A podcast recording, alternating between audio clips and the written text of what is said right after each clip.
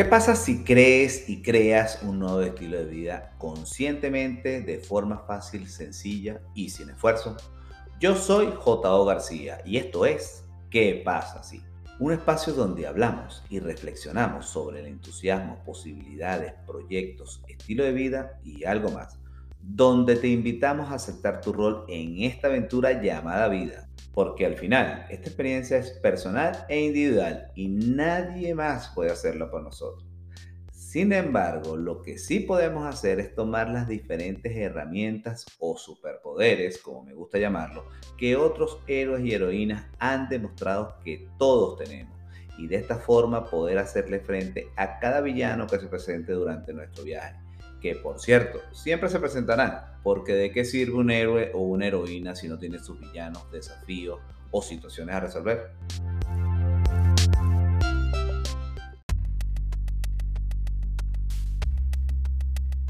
Hola, ¿cómo estás? Espero que estés con la energía y vibración por todo lo alto. Y si no es así, no pasa nada. Te aseguro que estás en el lugar correcto para conectarte con tu entusiasmo y elevar tu vibración te doy la bienvenida a un nuevo episodio de nuestro podcast.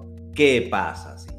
Primero que nada quiero agradecer a todos los miembros de esta comunidad porque cada vez somos más los que nos sumamos a ver las cosas desde otra perspectiva y nos preguntamos qué pasa si me atrevo a hacer que las cosas sucedan, ya que somos los héroes y las heroínas de nuestra propia historia.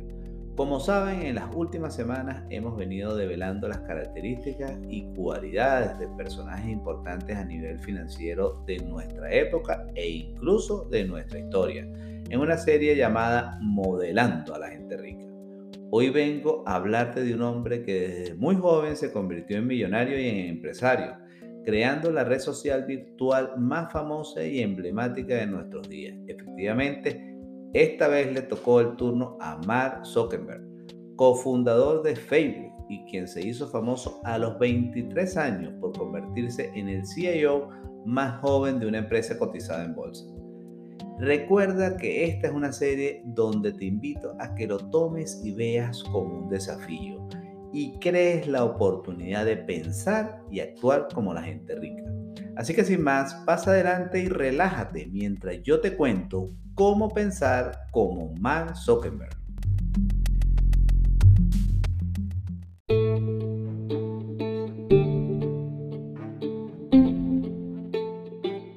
Mark Elliot Zuckerberg es un programador y empresario estadounidense conocido por ser el creador y presidente de la comunidad virtual de Facebook.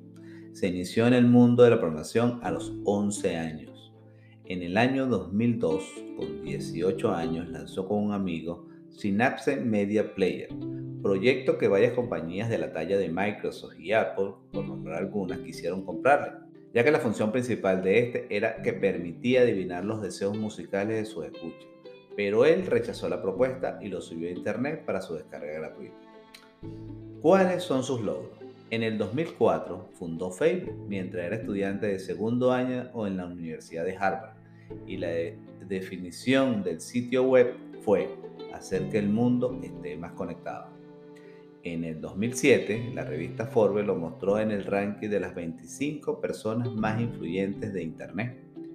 En el 2010 se comprometió a donar la mayor parte de su fortuna a la caridad en vida. Hoy en día Facebook es ya el tercer país más grande del mundo si consideramos su población y Sop, como también se le conoce, es uno de los hombres más ricos del mundo. ¿Qué podríamos modelar de su filosofía personal? Su filosofía personal la podemos resumir en cuatro áreas. Primero, visión. Estoy aquí para construir algo a largo plazo. Cualquier otra cosa es una distracción. Segundo, pasión. Encuentra algo que te apasione. En los días difíciles, eso te hará seguir adelante. Tercero, implementación. Hecho es mejor que perfecto. Cuarto, priorizar. La pregunta que me hago a mí mismo casi todos los días es, ¿estoy haciendo la cosa más importante que podría estar haciendo? ¿Qué podríamos modelar de su filosofía en los negocios? Su filosofía en los negocios la podemos resumir en siete importantes áreas. 1. Misión. Nuestra misión es hacer que el mundo sea más abierto y conectado. Si la gente tiene acceso a más información y está más conectada, el mundo será mejor. La gente será más comprensiva y tendrás más empatía. Este es el principio que siempre me guía. 2. Mentalidad de empresa. Pienso como una empresa. Si tienes estas dos cosas, una dirección clara en aquello que estás intentando hacer y grandes personas involucradas en la ejecución de lo que estás intentando hacer. Entonces puedes hacerlo bastante bien. 3. Foco en servir. De forma sencilla, no creamos servicios para ganar dinero. Ganamos dinero para crear mejores servicios. 4. Foco en el cliente. La mejor manera de que Facebook funcione es hacer lo que la gente quiere. 5. Gestión de tiempo. A menos que sienta que estoy trabajando en el problema más importante que puedo ayudar a resolver, no me siento bien con la manera en que estoy invirtiendo mi tiempo. 6. Fracasos versus valor. Muchas empresas están obsesionadas con no cometer errores y tienen miedo de asumir riesgos. Las empresas parecen fundarse para que la gente las juzgue desde la óptica del fracaso. Yo fundé mi empresa para crear valor. 7. Iniciativa y autogestión. Lo que realmente buscamos cuando entrevistamos a alguien es que demuestre iniciativa por hacer cosas por sí mismo. ¿Quiénes fueron sus mentores? De las influencias de Zuckerberg se pueden mencionar algunas desde las citas que ha hecho de Pablo Picasso, como todos los niños son artistas, el problema es cómo seguir siendo un artista cuando uno es adulto. Y la famosa máxima de Virgilio, citada en su página personal, la fortuna sonríe a los audaces. Zuckerberg reconoce ser un admirador de empresas como Amazon por Jeff Bezos, Apple por Steve Jobs, o Google Larry Page y Sergey Brin.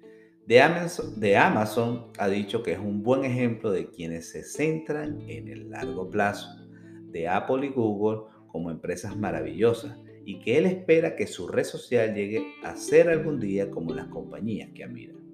Y de forma particular, como tributo a Steve Jobs, dedicó unas palabras. Steve, gracias por ser un mentor y un amigo. Gracias por mostrar que lo que uno construye puede cambiar el mundo. Te extrañaré. Por último, Soft nos sugiere, el mayor riesgo es no correr ningún riesgo en un mundo que cambia muy rápidamente. La única estrategia que garantiza fallar es no correr riesgos.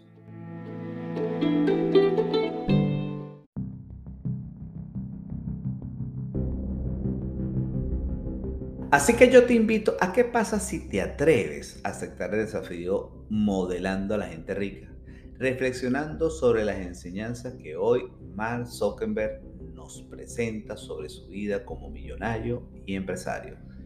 Que cuando leemos e investigamos sobre su biografía podemos observar que no es muy diferente a la de ninguno de nosotros, que simplemente aprendió a gestionar su vida como una empresa y redireccionar la energía del fracaso como una oportunidad finalmente enfocarse en agregar valor a su cliente. Entonces, ¿qué me dices? ¿Aceptas el desafío de modelar a la gente rica? Contéstame en los comentarios cómo lo estás aplicando en tu vida. Recuerda que la próxima semana te presentaré otro personaje en nuestra serie Modelando a la gente rica. Así que mantente pendiente y no olvides nuestro lema, hagamos que las cosas sucedan.